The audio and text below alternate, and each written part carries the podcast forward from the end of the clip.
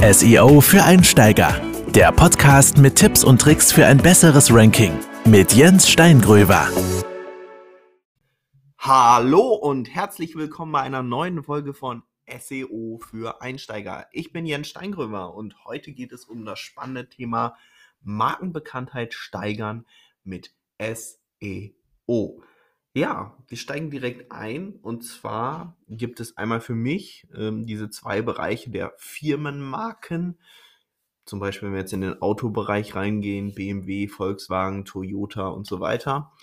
Und dann gibt es Produktmarken, wie zum Beispiel dann die Automodelle, also zum Beispiel bei Audi Q1, Q, Q1 gibt es glaube ich gar nicht, sorry. Q2, Q3 und so weiter. Ähm, oder Audi A4, A5, A6 und so. Kennt ihr bestimmt. Und ähm, ja, da ist natürlich schon eine Unterscheidung da. Bei den Firmen- und Markennamen optimiert man meistens entweder die Startseite, weil häufig ja auch die Marke bereits im, in der Domain ist. Oder man nimmt halt eine Unterseite, wo man dann eine Unternehmensseite, eine Über uns Seite, eine Agenturseite, was auch immer das dann ist, optimiert für dieses Keyword beziehungsweise für die Marke, die dann das Keyword ja der Suchbegriff ist. Und bei der Produktmarke ist es so, dass man dann ja eine Landingpage erstellt für diese Produktseite, Produktmarke und dort die Leute sozusagen dieses Produkt sehen können oder die Produktreihe, Modellreihe, was auch immer und sich dort Videos anschauen können, häufig, vielleicht auch einen Flyer downloaden können, Informationen durchlesen können, technische Daten sehen können und so weiter. Dort kommt dann vielleicht auch bei großen Firmen so eine Art Werbespot mit rein, der dann im TV läuft oder so, womit das dann kombiniert wird. Ja, dann möchte ich hier noch ein Beispiel nennen für, eine, für meinen berühmten Basketball-Shop, den ich häufig nenne. Und zwar könnt ihr euch vorstellen, wenn ihr euren Basketball-Shop jetzt einfach mal für ein bestimmtes Keyword optimiert, wie Basketball kaufen, ja, dann gibt jemand bei einer Suchmaschine Basketball kaufen ein, klickt dort auf eure Webseite in den organischen Suchergebnissen, weil euer SEO so gut ist, dass ihr da auf der ersten Seite rankt. Und ja, schaut sich dann die verschiedenen Basketbälle bei euch auf der Seite an, entscheidet sich für den Kauf eines Basketballs, schließt den Kauf ab. Der Basketball wird nach, äh, nach Hause geliefert, er ist super zufrieden damit und auch super zufrieden mit der Abwicklung von eurem Online-Shop.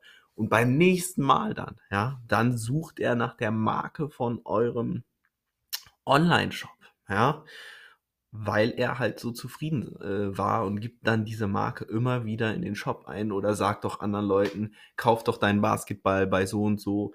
Ähm, da habe ich meinen Basketball her, da, da war ich sehr, sehr zufrieden damit. Ne?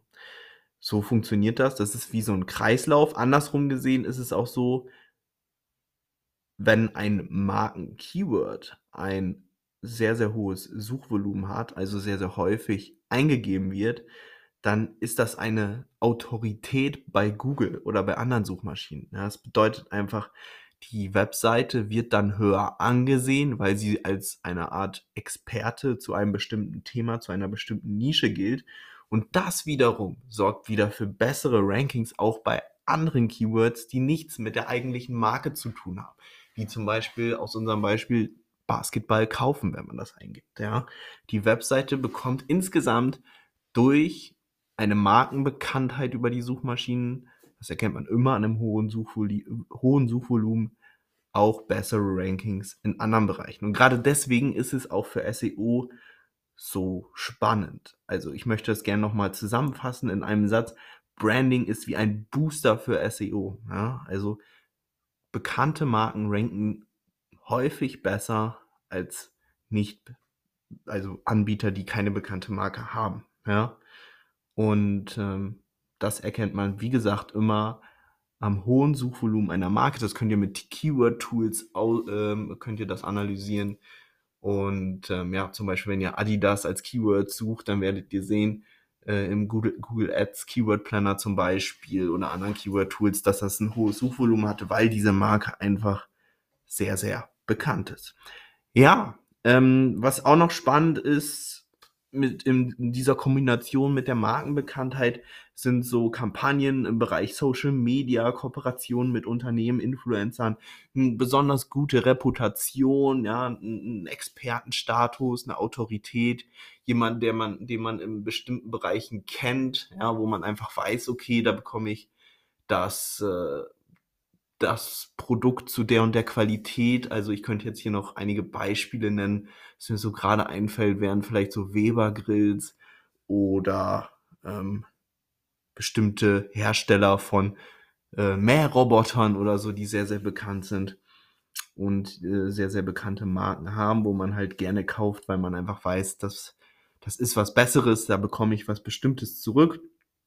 Genau, also die, der Expertenstatus ist wichtig, ähm, dann die Qualität bei den Produkten und äh, manche Firmen sind auch besonders bekannt dadurch, dass sie besonders gutes Preis-Leistungs-Verhältnis haben und werden deshalb gesucht oder weil sie sogar besonders günstig einfach sind, weil es immer auch Leute gibt, die gerne besonders günstig kaufen und gar nicht so auf die Qualität achten.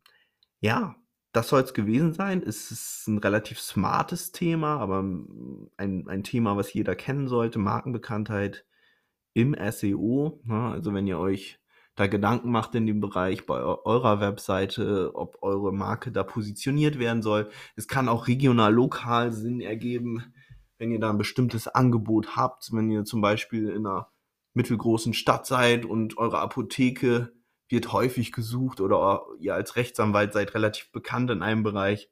Auch da kann das, kann schon eine gewisse Markenbekanntheit, ein Expertenstatus entstehen ja, wenn man bestimmte Dinge tut. Also das geht so auch zum Beispiel Richtung, du hast vielleicht ein Buch geschrieben, du hast einen Podcast oder sowas, du hast einen großen YouTube-Kanal.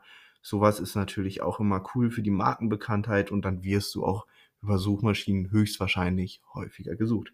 So, das soll es zum Thema gewesen sein. Ich hoffe, euch hat die Folge gefallen. Ich finde es sehr, sehr spannend. Ich wünsche euch einen wunderschönen Tag, bedanke mich fürs Zuhören. Bis zum nächsten Mal. Euer Jens. Ciao, ciao. Das war SEO für Einsteiger. Der Podcast mit Tipps und Tricks für ein besseres Ranking mit Jens Steingröver.